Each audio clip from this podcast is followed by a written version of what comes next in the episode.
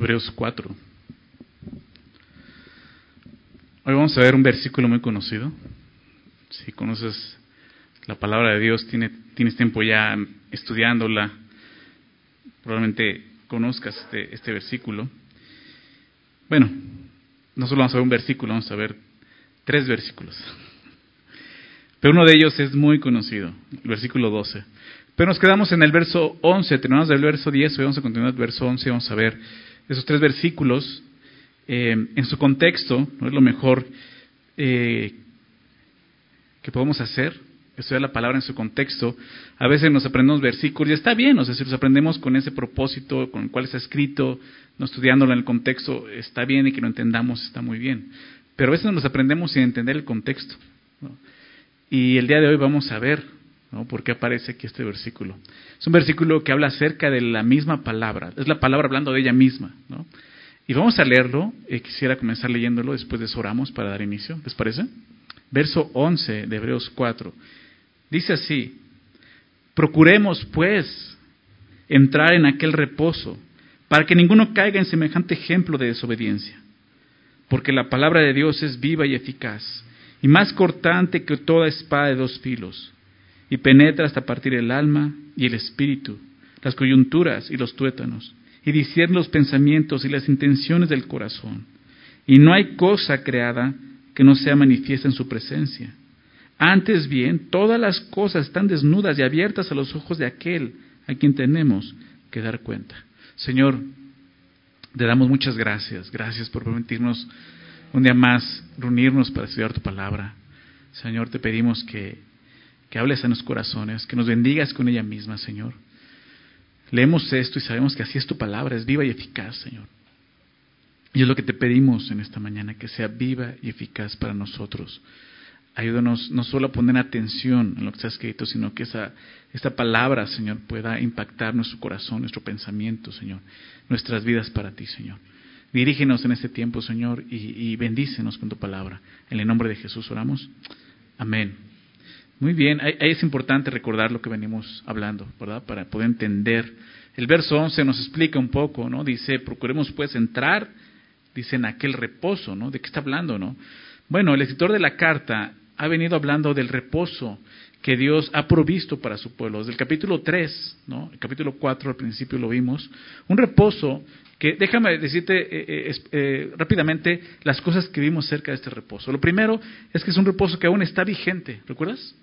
Un reposo que aún está ahí abierto. Fíjate lo que dice el, versículo 1 del capítulo 4. Dice, temamos pues, no sea que permaneciendo aún la promesa de entrar en su reposo, ¿verdad? Dice, permaneciendo aún, o sea, aún está vigente esta promesa del reposo de Dios. Verso 9, aquí en el capítulo 4, dice, por tanto, queda un reposo para el pueblo de Dios. O sea, aún está vigente este reposo. Es lo que vimos, ¿no? Entonces, hay una oportunidad todavía para entrar en este reposo de Dios. Vimos también que es un reposo que da descanso, ¿no? Un reposo que da descanso, decía el verso 10, el último versículo. Porque el que ha entrado en su reposo, también ha reposado de sus obras, como Dios de las suyas. O sea, Dios, Dios quiere darnos reposo, ese tipo de reposo que solo Él puede darnos. Y otra cosa que vimos es que ese reposo está en Jesús, ¿verdad? Está en Jesús.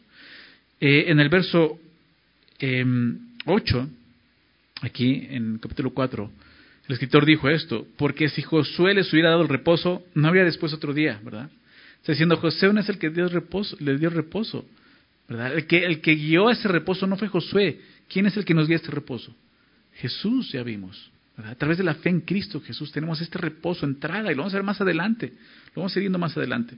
Pero ese reposo está en Jesús. Por lo tanto, otra cosa que vimos es que la única manera de entrar en el reposo de Dios es por medio de la fe. ¿Recuerdan? Versículo 3 de este capítulo. Pero los que hemos creído entramos en el reposo. Capítulo 2 dijo esto al final. Porque también a nosotros nos ha, sido anunciada la buena nueva como a ellos, pero no les aprovechó el oír la palabra por no ir acompañada de fe en los que la oyeron. Entonces no entraron ellos en el reposo porque no había fe en ellos, desobedecieron por falta de fe, pero aquí dice, pero los que hemos creído, hemos entrado, ¿verdad?, al reposo. Es la única manera de poder entrar al reposo de Dios, es por medio, por medio de la fe, no es por medio de un linaje, no es por medio de, tu familia. Oye, pues yo nací en una familia judía, yo nací en una familia cristiana. No, es por medio de la fe. ¿Ok? ¿Qué privilegio? Si nací en una familia cristiana, qué privilegio. Pero eso no te vuelve cristiano, ¿verdad? Eso no te da entrada al reposo de Dios. Tú mismo tienes que tener una convicción. ¿Por qué digo qué privilegio que es nacer en una familia así? Porque seguramente ellos te hablaron de Cristo desde pequeño y conociste acerca de Jesús, de su descanso. Y tu familia pudo haber preparado tu corazón. Si no fue así, pues conoce al Señor, ¿verdad? Pero como familias, como padres cristianos, es el propósito que preparemos el corazón de nuestros hijos para qué? Para cuando Jesús sea revelado, ellos no duden en seguir a Cristo y servirle. Y eso, ¿cómo se hace? Como lo vimos la semana pasada, ¿verdad? Siendo ejemplos de fe nosotros mismos. Entonces, es por medio de la fe solamente. Y vimos que da un ejemplo, el ejemplo que, que, que da es sobre los que no entraron en su reposo. ¿no? Es lo que está hablando desde capítulo 3, aquellos que no entraron. ¿Quiénes fueron los que no entraron? La primera generación, ¿verdad? Aquellos que Dios sacó de la esclavitud de Egipto y no entraron por causa de su desobediencia, ¿verdad? Por su desobediencia, por causa de su incredulidad. Déjame recordar estos versículos. Capítulo 3, versículo 18 y 19, los versículos de capítulo 3 dice así, ¿y a quienes juró que no entrarían en su reposo? Sino aquellos que desobedecieron, viene hablando de ellos, ¿no? Versículos atrás lo menciona, y vemos que no pudieron entrar a causa de incredulidad, ¿se dan cuenta? Y en el verso 2 lo leamos ahorita, no pudieron entrar por no ir acompañados de fe. Oyeron, pero no fueron, eh, oyeron sin fe. Y luego el versículo 6 dice, por tanto, puesto que falta que algunos entren en él, y aquellos a quienes primero se anunció la buena nueva, no entraron por causa de desobediencia. Entonces, eso es lo que vemos cerca de este reposo que está hablando en el texto. Y de eso viene hablando. Por eso nos anima diciendo, procuremos pues, verso 11, procuremos pues. Ahora, el autor ya dijo, Temamos pues, ¿recuerdas el verso 1? Lo leí hace un rato. Temamos pues. Y tiene que haber un temor reverente. Veamos este temor reverente hacia Jesús, hacia Dios, viendo lo aún lo que sucedió, el ejemplo que pasó con aquellos que no obedecieron por falta de credulidad. Dice, temamos pues, teme. Presente delante de Dios con ese temor reverente, con una fe sincera. Pero nos dice, procuremos pues. Dos cosas que nos está invitando a hacer. Teme y procura. La palabra procuremos significa actuar con solicitud, eh, con prontitud, con diligencia, está hablando de eso. O sea, no esperes, no digas, ah, pues ya después lo voy a hacer, ya cuando esté más grande lo voy a hacer, ya en otro tiempo lo voy a hacer, este año me lo voy a tomar de vacaciones, ¿no? Cristianas, ¿no? No hay de vacaciones cristianas, pero bueno. O sea, muchos llegan a pensar de esta forma, ¿no? Y dice, procura, sé diligente. La verdadera fe, porque el problema fue la fe, ¿recuerdas? La verdadera fe no es pasiva. ¿Sí lo ven? Sino activa. Aquí lo vemos. Procura pues. Sé diligente en esto.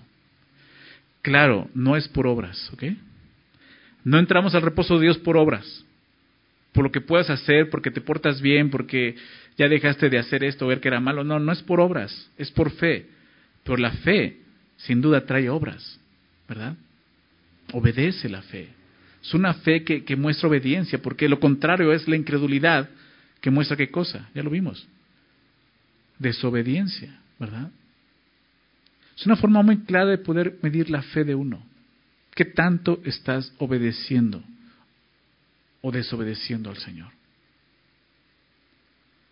Esto es, esta carta es para que cada uno de nosotros nos juzguemos y nos examinemos a nosotros mismos. No es para estar juzgando a los demás o examinando a los demás, es para que cada uno haga una autoevaluación de su fe y su caminar con el Señor. ¿Verdad? Recordemos que muchos de estos, eh, de, esos hebreos que habían creído en Jesús estaban apartando por las persecuciones, por, por pruebas, etcétera. Y el escritor trata de animarnos a decir, hey, ¿dónde está su fe? ¿Realmente hay una fe? Quizás no hay una fe. Pero dice, procuremos pues. Entonces la fe, la verdadera fe no, no es pasiva, no, no se queda sentada cruzada de hombros, cruzada de brazos, perdón, diciendo, a ver, a ver, Dios lo va a hacer, ¿no? Dios pues ya lo prometió, lo va a cumplir, yo no hago nada. No, la fe te lleva a vivir de acuerdo a la palabra de Dios. Por eso menciona este versículo en el verso 12, ¿no? Entonces, procuremos pues la exhortación aquí. ¿Qué cosa? Entrar en aquel reposo. ¿Por qué decía la fe? Porque la única forma de entrar en el reposo es por medio de qué? De la fe, ¿verdad? Entrar en aquel reposo. El reposo que Dios ha preparado para su pueblo. Al que solo se entra por fe. Este, este reposo inició, se recuerdan, con el séptimo día de la creación. Lo vimos en, el verso 4, déjame leerlo como lo dice, porque en cierto lugar dijo así del séptimo día, y reposó Dios todas sus obras en el séptimo día. Y no está diciendo que ahí terminó el reposo de Dios, porque más adelante dice, hay otro día, y aún lo vimos aquí en el verso 9, por tanto queda un reposo para el pueblo de Dios, por lo tanto lo que está enseñando ahí es que ahí comenzó ese reposo. ¿Se dan cuenta? Y se refiere al reposo que Dios mismo disfruta y comparte con su pueblo, porque eso significaba el día de reposo para el pueblo judío. ¿Te das cuenta cómo el día de reposo también apuntaba a Jesús? Como nuestro reposo eterno, un descanso eterno en la presencia de Dios, disfrutando de todos sus, bienes que que él nos da. Y sobre todo una relación con Él, que no comienza cuando dejas esta tierra, comienza cuando naces de nuevo, cuando entras al reposo, cuando empiezas a conocer a Dios. Ahí es donde muchos no entienden y, por eso se esperan. No, pues eso va a ser hasta que esté con el Señor. No, no, es ahora. Obedece, vive por fe y vas a experimentar ese reposo. ¿Descanso de qué? Jesús dijo en Mateo 11, 28, 30, nota esa cita. Mateo 11, 28, 30. Venid a mí, ¿conoce este pasaje? Venid a mí todos los seis trabajados y cargados. ¿Así estás el día de hoy? ¿Fatigado, cansado de esta vida? Frustrado, si es así, Dios está hablando. Y quédate reposo. Jesús dijo, vengan a mí todos los que están así trabajados y cargados, y yo os haré qué cosa? Descansar. Es el reposo que Dios da a través de Cristo. Llevad mi yugo sobre ustedes. Hay un yugo que tienes que llevar por medio de la fe. ¿Sí lo ven? me encanta eso. Vemos cómo la palabra de Dios realmente se conecta totalmente. Vemos a Jesús hablando de esto. Dice, lleven mi yugo sobre ustedes y aprendan de mí que soy manso y humilde de corazón y hallaréis descanso. ¿Para qué? Para vuestras almas. Nuestra alma, el alma de todo ser humano está buscando descanso, ¿sabes? Y ese descanso está en Cristo solamente. Porque mi yugo es fácil y ligera mi carga, dice Jesús. Este mundo solo te va a agobiar. Vas a terminar así. ¿Por qué crees que tanta gente termina tan mal? Quitándose la vida. Sumergida en las drogas. En las pastillas. Gente que tú puedes decir, esa persona tenía todo. ¿Qué crees? Si no tienes a Cristo, no tienes nada. Es la realidad. Jesús dijo esto, yo les, ven a mí, se reconoce tu carga, estás cansado, ya no puedes, ven a mí, yo te voy a dar descanso. Pero aprende de mí que soy más humilde de corazón y hallaré descanso para vuestra alma. Entonces, es el reposo que Dios comenzó en el séptimo día y que tenía ese fin. Los, los judíos tienen que entender que ese, el sábado e, era el día del Señor, porque el día que ellos disfrutaban de su presencia totalmente, dejaban a un lado toda su vida cotidiana para estar con su Señor, para servirle, para adorarle, para estar en comunión con Él.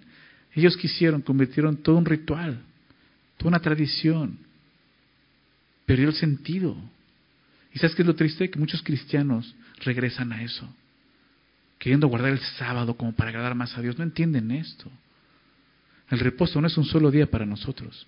El reposo comenzó desde el día en que conocimos a Cristo y entregamos nuestra vida en Él hasta toda la eternidad, porque todos los días podemos venir a Él y hallar descanso para nuestras almas, ¿verdad?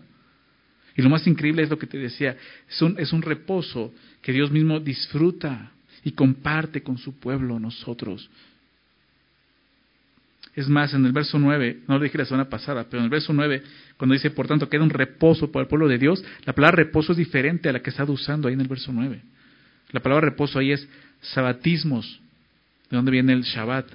Hablando del sábado, es decir, sabático, un reposo sabático.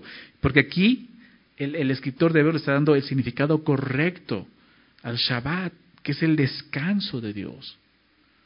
Pero es entrar en su reposo por medio de la fe en Jesucristo. Y, y, entonces sí, tener una comunión con Él todos los días de tu vida. El reposo. Entonces, el reposo que sigue vigente para todos los que creen en Jesucristo. Está ahí. El reposo que Dios ha preparado para que lo disfrutemos con Él. ¿Se dan cuenta? Y la invitación sigue abierta. Entonces, procuremos pues con diligencia entrar en su reposo, viviendo por fe. ¿Para qué dice el verso? Para que ninguno caiga en semejante ejemplo de desobediencia.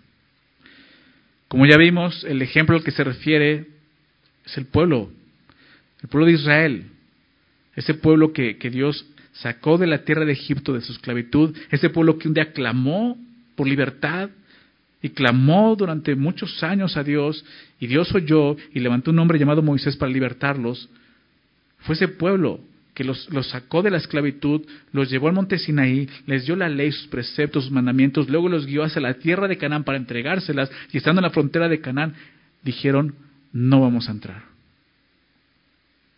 ¿Por qué? Por incredulidad. No obedecieron al mandato de Dios de entren. Fue ese pueblo, ¿recuerdan? Dice, para que ninguno caiga en semejante ejemplo de desobediencia. Imagínate eso. Dios te esté guiando. Y llegues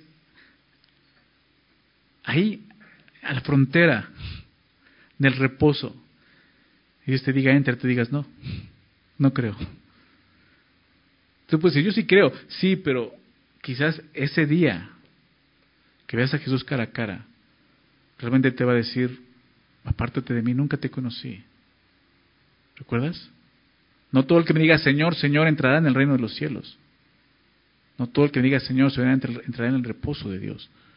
No esperes hasta ese día, porque a lo mejor tu fe, tú realmente le vas a estar diciendo al Señor, no quiero entrar, no, no, no creo en ti. Y ni cuenta te estás dando. Estás engañando a ti mismo. Entonces, no caigas en, en ese ejemplo de desobediencia.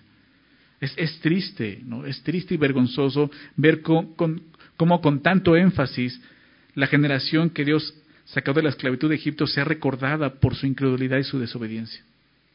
¿Verdad? Todos quisiéramos ser recordados por, por algo bueno, ¿estás de acuerdo? No por algo malo. Así que hagamos caso a esta exhortación. No importa cuánto tiempo, cuánto tiempo llevemos ya en la iglesia, asistiendo a la iglesia, cuántos eh, discipulados hayamos tomado, a cuánta gente le hayamos hablado de Jesús. Al final podremos caer un ejemplo semejante de desobediencia.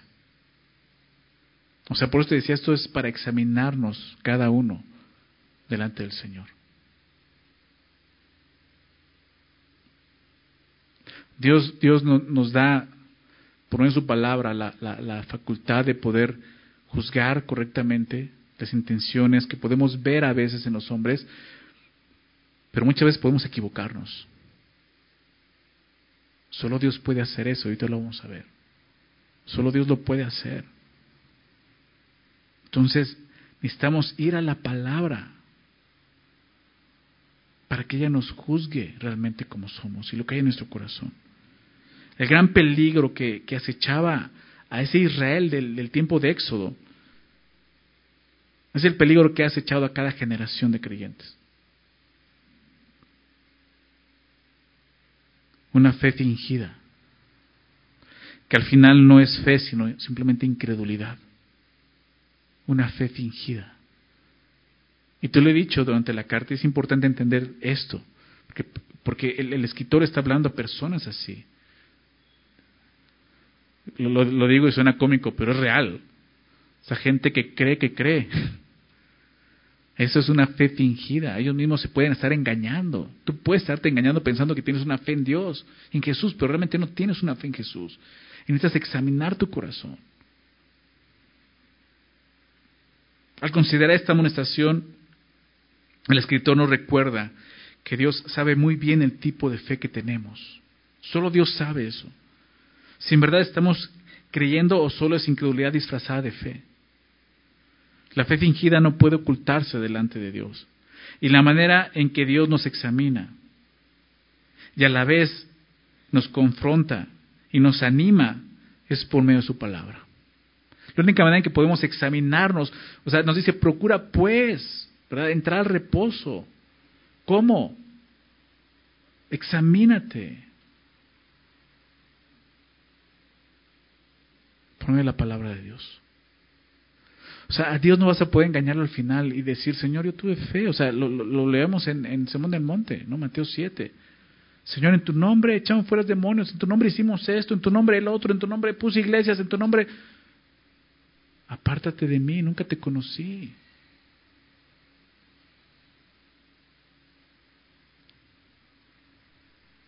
No llegues a ese momento. No llegues al momento en que estés en la presencia de Dios y te examine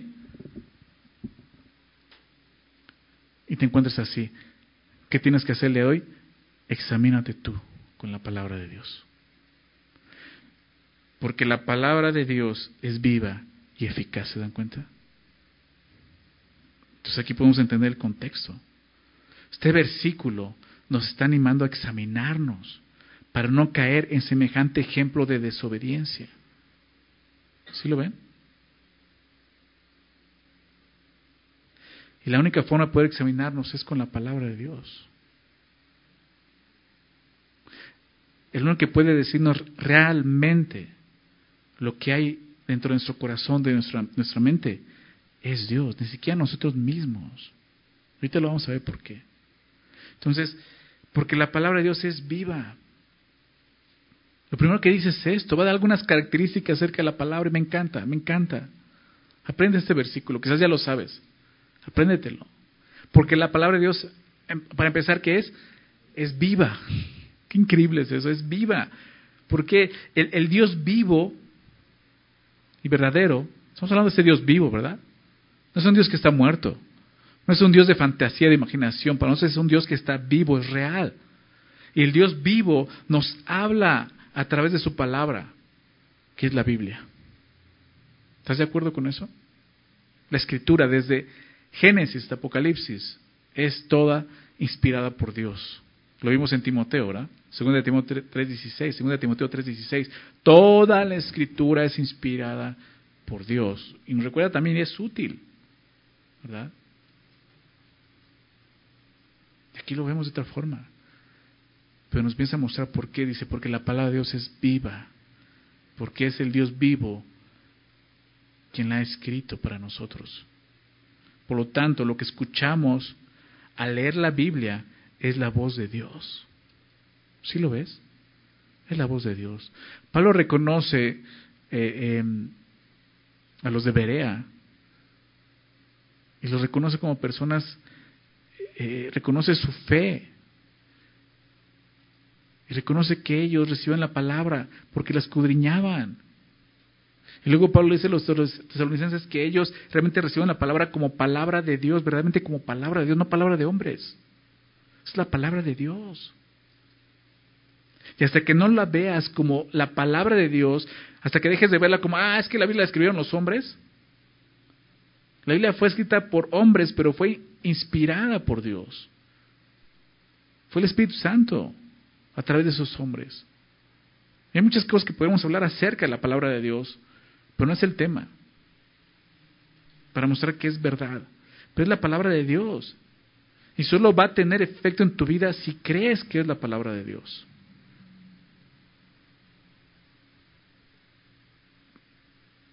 La palabra de Dios es viva porque el, Dios que la escribió es, es vida. Está vivo y es vida. Es la palabra viva de Dios. La palabra palabra aquí en griego es logos. ¿Tú recuerdas esa palabra en Juan 1?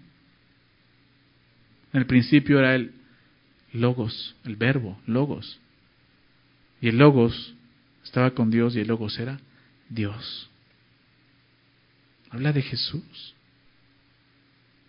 La palabra de Dios tiene vida, está viva. No escuchamos una palabra muerta.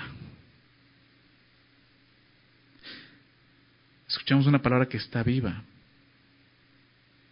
Y lo podemos ver realmente. Muchos lo hemos experimentado realmente. ¿Por qué? Porque la palabra es tan, es increíble, es tan, tan adecuada y oportuna para el día en que se pronunció y se escribió para una persona, por un grupo de personas en particular, como lo es en cada generación que la lee, porque está viva. ¿No la has experimentado? De repente lees y dices, o sea, está hablando de mí. Dios está hablando a mi corazón. No solo esto, cuando se anuncia la palabra, se predica la palabra. Persona, he escuchado tantas veces personas que, que me dicen, invité a una persona y ya no quiso venir porque pensó que le hablé de ti en la predicación.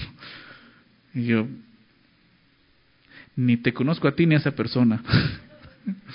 no, me ha pasado, a ver si, los conozco. Pero es como decir, o sea, es, tan, tan ingenuo pensar que te invitan a una iglesia y, todo el sermón fue preparado para ti, ¿no? no, es porque la palabra de Dios tiene vida. ¿Se dan cuenta qué increíble es eso? Tiene vida. Para muchos la palabra de Dios es anticuada, es, es obsoleta. ¿Has escuchado eso? Ah, eso ya fue hace para muchos años, ahorita ya eso ya no, ya no opera, ya no sirve, ya no funciona, ya. Ya, o sea, tienes que evolucionar. Como si estuviera muerta, pero en realidad no es así. La palabra de Dios está viva, es viva. Pero, ¿cuál crees que sea la diferencia?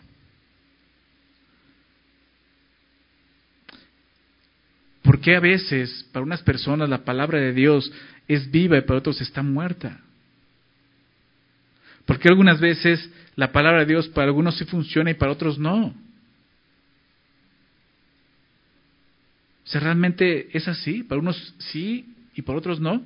No, está viva para todos. No podemos confiar en una palabra que para unos está muerta y para otros está viva, ¿estás de acuerdo? Entonces, ¿por qué? ¿Por qué para unos puede operar de una forma y para otros no? ¿Sabes por qué? Ya nos lo dijo. Porque no está acompañado de fe porque no oyeron acompañados de fe. Es necesaria la fe verdadera para que puedas comprobar que tiene vida y que puede darte vida. Ya que la palabra de Dios es viva, tiene el poder de dar vida al que la oye y la cree. Son esas dos cosas. Muchos han escuchado la Biblia. Muchos han escuchado la palabra de Dios predicada por excelentes predicadores. Muchos escucharon la palabra predicada por Jesús mismo.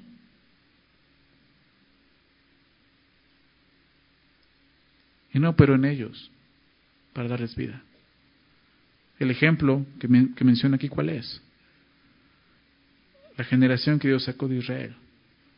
Y ese es el ejemplo. Ellos oyeron esa misma voz. El Evangelio, ya lo vimos. Las buenas nuevas les fueron anunciadas igual. Y no les funcionó, porque no iba acompañado de fe el oír. La palabra de Dios está viva. Que la gente diga, no sirve, está muerta, no creas eso, está viva. Pero ellos han decidido matarla en sus corazones. Jesús dijo en Mateo, déjame eh, darte unas citas, Mateo 4:4, 4, en la tentación de Jesús, cuando Satanás lo tienta, que si hijo de Dios, di estas piedras que se conviertan en pan. Jesús tiene un ayuno de 40 días. Jesús, ¿recuerdas cómo responde? Le dijo, escrito está, no solo de pan vivirá el hombre, sino de toda palabra que sale de la boca de Dios. Porque así es la palabra, tiene vida y tiene la capacidad de dar vida a aquel que la oye con fe. Entrar en su reposo es entrar a esta comunión con Dios. De alimentarte y permanecer en su palabra todos los días, porque es lo que te da vida. En Juan 6, 57, déjame citar. Y, y lee, lee, Juan 6, el pan de vida, ¿verdad? Jesucristo. Pero quiero leerte solo el verso 57. Juan 6, 57. Jesús le dice esto a los judíos. Como me, me envió el Padre viviente. ¿El Padre quién? Viviente, el Dios vivo. Como envió el Padre viviente y yo vivo por el Padre, asimismo el que me come, él también vivirá por mí. ¿Se dan cuenta? Él también vivirá por mí. Ese es el pan que descendió del cielo, dice Jesús. No como vuestros padres comieron del maná y murieron. El que come de este pan vivirá eternamente. Jesús hablando. Está hablando del mismo. Que es comer de Él, es creer en su sacrificio. Vivirá eternamente. Por eso celebramos el significado de la cena del Señor. Recordar su sacrificio y celebrarlo. Porque hemos creído en eso, vivimos para eso. Entonces es viva. Y, puede dar vida a aquel que la, que la oye y la cree. Y puede darle entrada al reposo de Dios eterno. Pero aparte dice esto, y eficaz. Y eficaz. Es eficaz ¿por qué? Porque está viva. ¿verdad? En griego la palabra eficaz es energés, energés, de, ahí viene nuestra palabra energía. Es eficaz, o sea, es, enérgica, se refiere, se refiere a un poder en acción, un poder que está activo. Entonces la palabra de Dios, además de ser viva, es poderosa, es eficiente, es, es activa, tiene ese poder. Tiene poder la palabra de Dios, ¿estás de acuerdo? Pablo dice, el, Evangelio es poder de Dios para salvación. A todo aquel que cree, ¿verdad? Al judío primeramente y también al griego.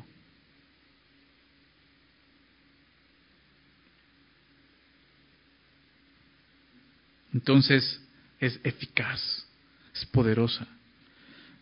En la palabra de Dios está el poder de Dios, es lo que nos está diciendo aquí. En su palabra está su poder. Y cuando la leemos acompañada de fe, una fe genuina, el poder de Dios llega a nuestras vidas, ¿verdad? Llega a nuestras vidas y, nos impacta, nos sacude, nos, nos, nos sorprende y nos transforma. Es el poder de la palabra de Dios.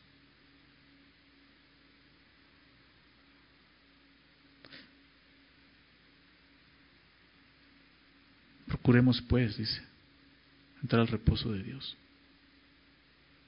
Y aquí vemos algo que Dios nos ha dado para, para poder entrar y examinar si realmente hay fe en nuestro corazón. La palabra que es poderosa, es viva y poderosa, es eficaz. Muchos son los que han probado el cristianismo, entre, entre, comillas digo, han probado el cristianismo y se han sentido decepcionados. El problema está en lo que decía hace un rato, en que no han creído en verdad lo que la palabra de Dios dice. O sea, la palabra no es que haya fallado. Oye, dice que es eficaz, pero para él no fue eficaz. Es eficaz. Y si no hay fe, esa persona no va a experimentar su poder transformador. Pero es eficaz. Y te voy a decir una cosa, aún es eficaz en esa persona. Isaías dice que la palabra de Dios es eficaz. Porque va a cumplir el propósito por el cual Dios la envió, ¿recuerdas? ¿Qué quiere decir eso? ¿Que el final va a salvar a todos? No. ¿Sabes en qué va a ser eficaz? En salvación o en condenación. Eficaz para aquellos que creen, los va a salvar. Pero eficaz para aquellos que no creen, los va a dejar condenados. No van a tener excusa para decir, yo no sabía. No, la palabra que escuchaste es la que te ha condenado. Decidiste rechazarla es eficaz y sigue siendo eficaz, aún para aquellos que han probado y se han decepcionado por su fe, no han creído, pero va a ser eficaz en el día del juicio. Cuando Jesús les diga, hey, tú escuchaste mi voz y no atendiste mi voz por falta de fe. ¿Se dan cuenta? Pero la palabra de Dios es eficaz, claro que es eficaz. Y creo que muchos de los que estamos aquí podemos testificar que la palabra de Dios es eficaz hemos experimentado una transformación, ¿verdad? Y lo seguimos haciendo hasta que el día que estemos delante de nuestro Señor. Pero lo vivimos. No hay mayor testimonio que ese. Muchos se, enredan en tratar de demostrar cómo la palabra de Dios en verdad es la palabra de Dios. ¿Sabes cuál es la, la mayor evidencia que es la palabra de Dios? Vidas transformadas por ella. Es la mayor evidencia. Tu vida puede ser un testimonio del poder de la palabra de Dios, del poder de Dios. Pero necesitamos, ¿qué cosa? Fe. Fe. Vamos a continuar, dice entonces, viva y eficaz, y dice, y más cortante que toda espada de dos filos. Yo ahora la presenta así como una espada que, que corta más que otras, más cortante. Una espada de dos filos es muy cortante, ¿verdad? Comúnmente usamos cuchillos con un solo filo. Un solo lado tiene un filo. Una espada con dos filos, o sea, ten cuidado, te va a cortar. O sea, la agarras del mango o no tienes dónde agarrarla. ¿No? ¿Por qué? Porque corta por ambos lados. Por lo tanto, el corte es más grande. Tan grande que puede dividir un órgano. Tan grande que puede, y es el sentido aquí, que puede atravesar un cuerpo. Si tú metes un, cuchillo, que solo tiene un lado filoso, o sea, no va a avanzar mucho. Pero si tú metes una espada con dos filos, o sea, se va a ir. ¿Me explico? se va a hacer mucho más fácil quizás atravesar a una persona. Digo, no estoy diciendo que lo hagas, pero ese es el ejemplo. No, no es literal, es figurativo. Pero así es la palabra, así es, así es de viva y poderosa. Como una espada de dos filos, es el ejemplo que está poniéndonos aquí. Como una espada de dos filos, fíjate, en las manos de Dios. Su palabra tiene la capacidad de cortar, como ya vimos, y penetrar. Penetrar.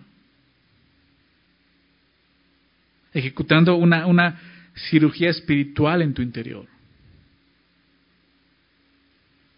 Pero para eso necesitas fe.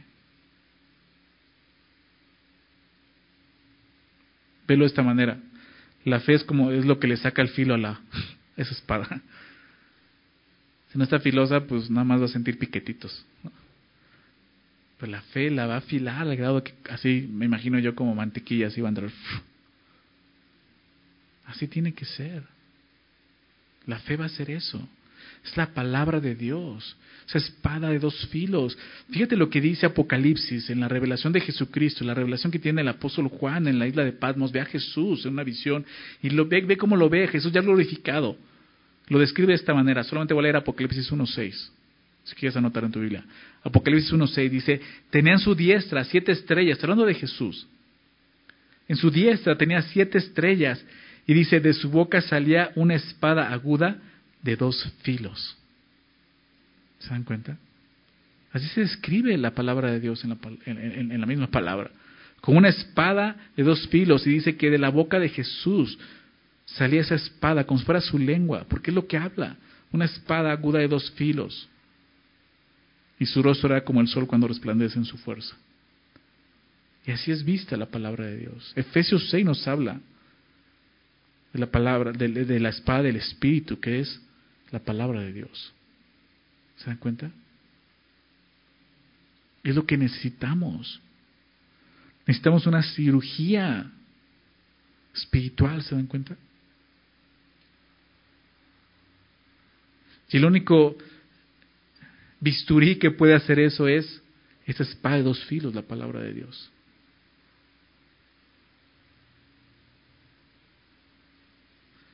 Nada más. Tú puedes buscar ayuda con quien quieras. Con un gurú, con un chamán, con un este terapeuta, etcétera, etcétera, etcétera. Ellos no tienen esa capacidad, ¿me explico? Solo la palabra tiene esa capacidad. Fíjate lo que dice, y penetra. Penetra hasta partir qué cosa? El alma y el espíritu. Las coyunturas y los tuétanos. Todo lo inmaterial, o sea, puede entrar las articulaciones, las coyunturas, los huesos. Me acuerdo David diciendo, mientras callé, mis huesos se, se, abatieron, mis huesos me dolían. Cuando callaba en su pecado. O sea, el pecado puede, puede afectarte aún físicamente, ¿te das cuenta? Y la palabra puede entrar y traer sanidad aún a tu cuerpo físico. Qué increíble, ¿no? Y dice esto, penetras a partir del alma y el espíritu, aquellas cosas que el hombre no puede ver ni conoce. Pero tiene la capacidad de hacerlo.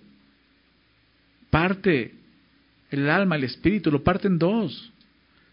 Ya, habla de eso, de, de, de, no, no sé cómo se le llama, este, cuando en la escuela, bueno, no sé si les tocó, a mí no, pero decían que habrían una rana, ¿no? A la mitad, ¿no? Para, para examinarla, ¿no? Biología, ¿no? Ya cuando andabas por ahí, la, abrías para poder examinarla por dentro, porque por fuera pues la ves y dices, no sé qué tiene adentro, ¿no? Pero lo partes y puedes partir los órganos y abrirlos a la mitad. ¿Cómo se llama eso? Diserción. ¿Diserción? Eso, disección. Una de esas, bueno. Y eso es lo que está diciendo aquí, o sea, puede partir el alma y el espíritu así. Qué increíble, ¿no? Y te lo digo porque yo lo experimenté. El alma, el espíritu, se habla de lo más íntimo del hombre, el corazón, lo más íntimo. Aquello que no podemos ver nosotros a simple vista. Pues la palabra de Dios llega ahí y discierne y abre y te dice, mira, esto es. No hay fe en tu corazón. ¿Tú crees que sí? No hay fe.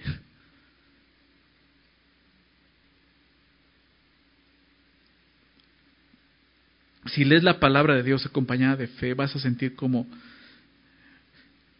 como, como si fuera atravesando tu alma y tu espíritu.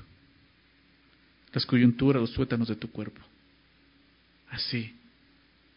Vas a sentir cómo Dios te está hablando. Ya vas a dejar de estar viendo a tu tío, a tu primo, a tu esposo, ¿no? En la palabra ahí de que si este está hablando de mi esposo, está hablando de mi hijo, está, no, está hablando de ti. ¿Me explico? La palabra fue escrita para, nos, para uno mismo, para que tú te examines, no para que andes examinando a los demás. ¿Verdad? No para que andes, andes dando espadazos a ver a quién degollas, le cortas la cabeza y lo mandas al infierno. Es para que tú y yo lo usemos para nosotros. Cuando lees la palabra de Dios con fe, no existe nada que no pueda cortar y penetrar para llegar a lo más recóndito de tu ser. Es la palabra de Dios. Y dice lo que hace, y discierne, y aquí lo vemos claramente, discierne los pensamientos y las intenciones del corazón.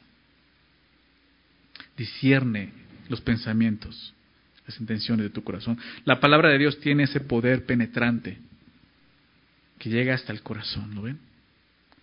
Y, lo parte en dos para poder discernir lo que está dentro de él. Y, va a discernir no tus acciones, eso cualquiera lo puede discernir, lo puede ver. Y podemos fallar, porque lo importante es qué motivó esa acción, qué pensamiento estaba detrás de eso, qué intención había en él. A veces hay acciones que se pueden ver mal y podemos juzgarlas como eso está mal, pero tú no sabes la intención de su corazón. Realmente no lo sabemos. Hay acciones que aún pueden verse muy bien, pero tú no sabes la intención de su corazón de esa persona. Puede haber sido una intención mala.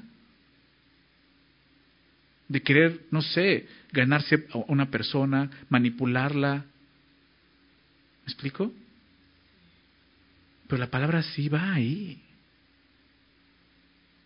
¿Sabes por qué? Porque necesitamos ser transformados desde adentro, lo he dicho otras veces, no por fuera. Dios no quiere simplemente quitar tus pecados por fuera para que te veas limpio y ya, mira, estás bien. No, porque esos eran, los fariseos. Sepulcros blanqueados. Por, por fuera están bien bonitos, hermosos, pero por, por dentro están podridos, hay muerte. Y Dios quiere entrar hasta adentro y discernir lo que, lo que ocasiona tu vida afuera.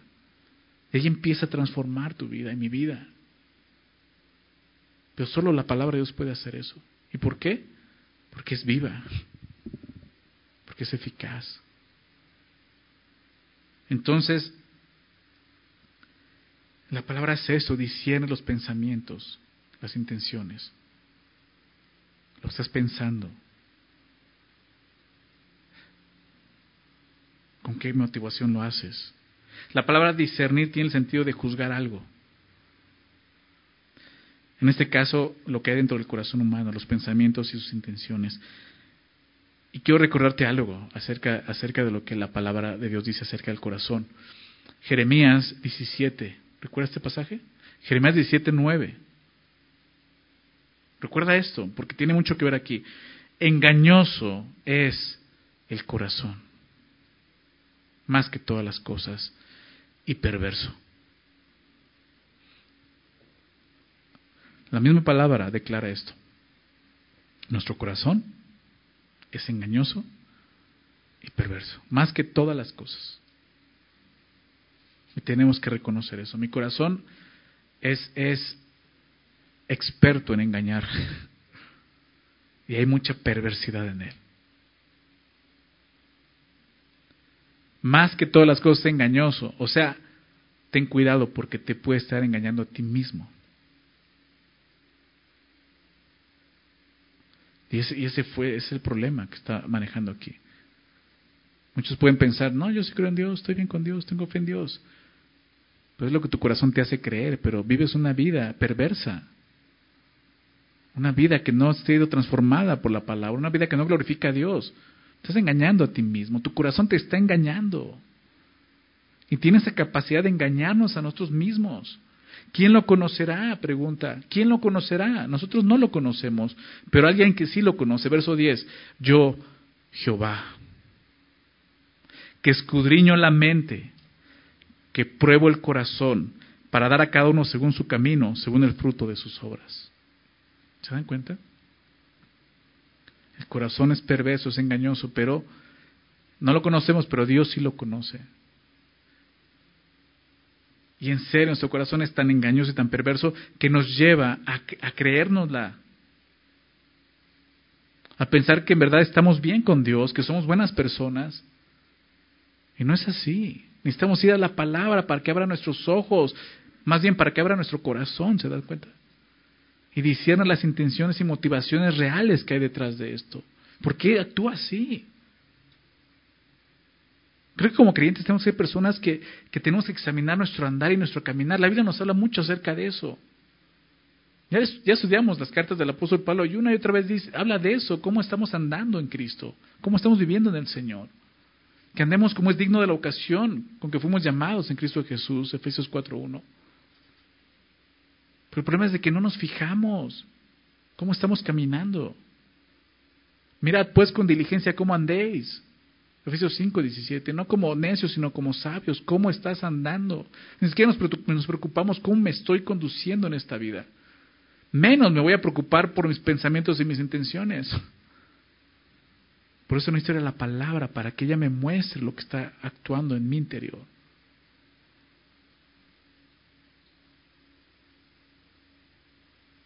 A veces podemos llegar a sentirnos hasta frustrados por eso, por decir, como Pablo, ¿no? Romanos 7. Lo que no quiero es lo que hago. O sea, ya entendí, me deleito en la ley de Dios, leo la Biblia y digo, wow, qué, impresionante, Señor, gracias por tu revelación. Pero hay otra ley en, mis miembros que me lleva cautivo a la ley del pecado. Entonces no vivo como, como realmente quisiera vivir. ¿Qué, ¿Qué pasa? Tengo que dejar que la palabra examine mi corazón. Ya vimos, tiene el poder para hacerlo, pero tienes que dejar, ir con fe y decir, Señor, aquí estoy, examina mi corazón. Examina todo lo que está ahí porque es engañoso. Y de hoy puedo estar siendo engañado por Él. Y no quiero encontrarme un día en tu presencia y darme cuenta que realmente nunca hubo una fe sincera. Procuremos pues entrar en el reposo por medio de la fe. Deja que la palabra de Dios te escudriñe Así es, cuando abres tu Biblia, no solo estás escudriñando lo que está en ella escrito, sino también ella te está escudriñando a ti. Qué increíble, ¿no? Pero necesitamos todos los días venir a la palabra y dejar que ella hable. Pero necesitamos fe. Procuremos, pues, sé diligente. Hazlo con prontitud verso 13, fíjate lo que dice. Y no hay cosa creada, no hay cosa creada que no se manifiesta en su presencia. Es imposible, es imposible fingir la fe delante de Dios, porque Él ve nuestras vidas tal como son. Es lo que está haciendo aquí. O sea, ya habló de la palabra, ahora habla de Dios mismo, sus ojos nos ven. O sea, Él nos dijo, examínate con la palabra, ¿por qué? Porque un día va a estar delante de Él y, y delante de Él no puedes ocultar nada. No hay nada creado que pueda ser oculto. Todo es manifiesto en su presencia. Como hombres y mujeres pecadores tendemos a, crear muchas caretas para ocultar precisamente eso, nuestra verdadera naturaleza, una naturaleza egoísta y orgullosa. Y hay un sinfín de caretas. Nos escondemos de todos. Y aún podremos estar engañándonos a nosotros mismos, como veíamos. Pero delante de Dios no hay cosa creada que no sea manifiesta. Gálatas dice, Gálatas 6 dice, no os engañéis. No te engañes. Dios no puede ser burlado. ¿Recuerdas? No dice, no engañes a Dios, no lo puedes engañar. No, dice, no te engañes a ti, pensando que lo vas a engañar, porque el engañado va a ser tú. Y aquí vemos por qué. Porque no hay nada creado que no se manifieste en su presencia. Leí, esta cita de, un hombre llamado Archibald Thomas. Me gustó mucho cómo, lo dice hablando de esto. y él dice esto. El microscopio de Dios puede poner en evidencia al más diminuto microbio de duda y pecado. Así. Solo que puede realmente decir que hay en tu corazón si hay fe o no es Dios. Y si tú le dices, sí, yo quiero eso, procurar entrar en ese reposo, aquí nos está dando la clave para entrar. Ven a Él, ve a su palabra, deja que Él te escudriñe, que Él te vea, que Él te diga lo que hay realmente en tu corazón, lo que Él está viendo que es lo más real que existe. Por eso dice, antes bien, todas las cosas están desnudas y abiertas a los ojos de aquel, a los ojos de, Dios. Están todas las cosas, dice. Y ahí estamos tú y yo, entre esas cosas. Y está nuestro corazón, perverso, engañoso. Dice, ahí todas las cosas están desnudas y abiertas a los ojos de aquel. Ante Dios estamos así, expuestos.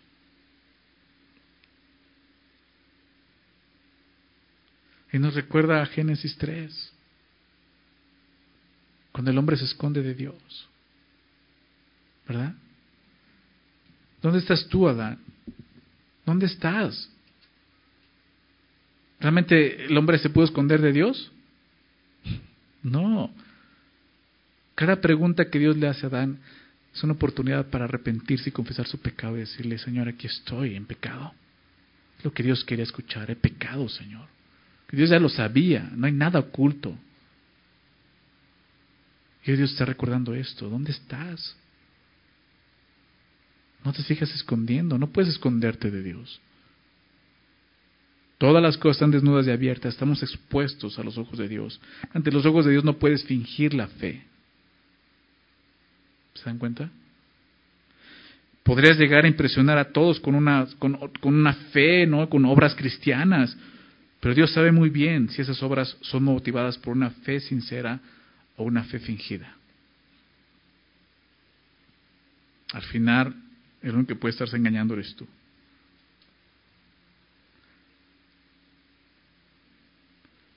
Quizás encuentres un beneficio en engañar a los demás y verte como un verdadero cristiano. Pero créame, créeme que va a ser peor contarte con que ese engaño también fue hacia ti delante de Dios. Por último nos, nos recuerda algo. Aquel a quien tenemos que dar cuenta. Tú no le vas a dar cuenta a tu pastor. No le vas a dar cuenta a tus papás. No vas a dar cuenta a tu esposo a tu esposa.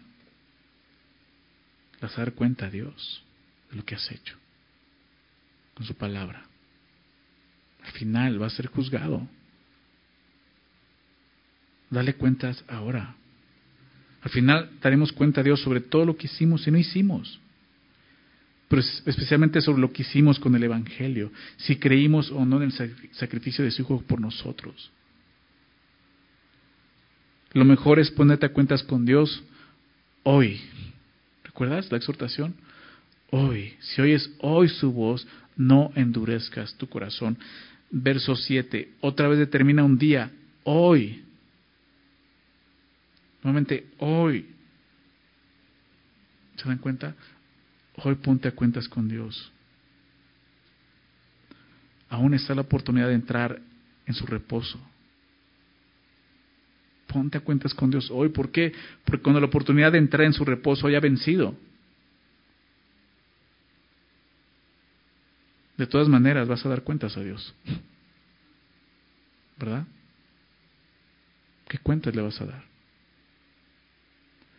No sigas intentando esquivar la palabra de Dios. Es, es, inútil pensar que al final podrás burlar a Dios y entrar en su reposo sin fe y obediencia. No vas a entrar así. Solo hay una manera de entrar por medio de la fe, una fe obediente. Aún es el día de salvación. Hoy es el día de salvación. Hoy es el día que puedas venir a Él con una fe sincera en arrepentimiento, confesando tus pecados, permitiendo así, Señor, abre mi corazón, muéstrame lo que hay en Él, pidiendo perdón, con la disposición de obedecer para examinarte y, para experimentar el verdadero reposo que Jesús puede darnos.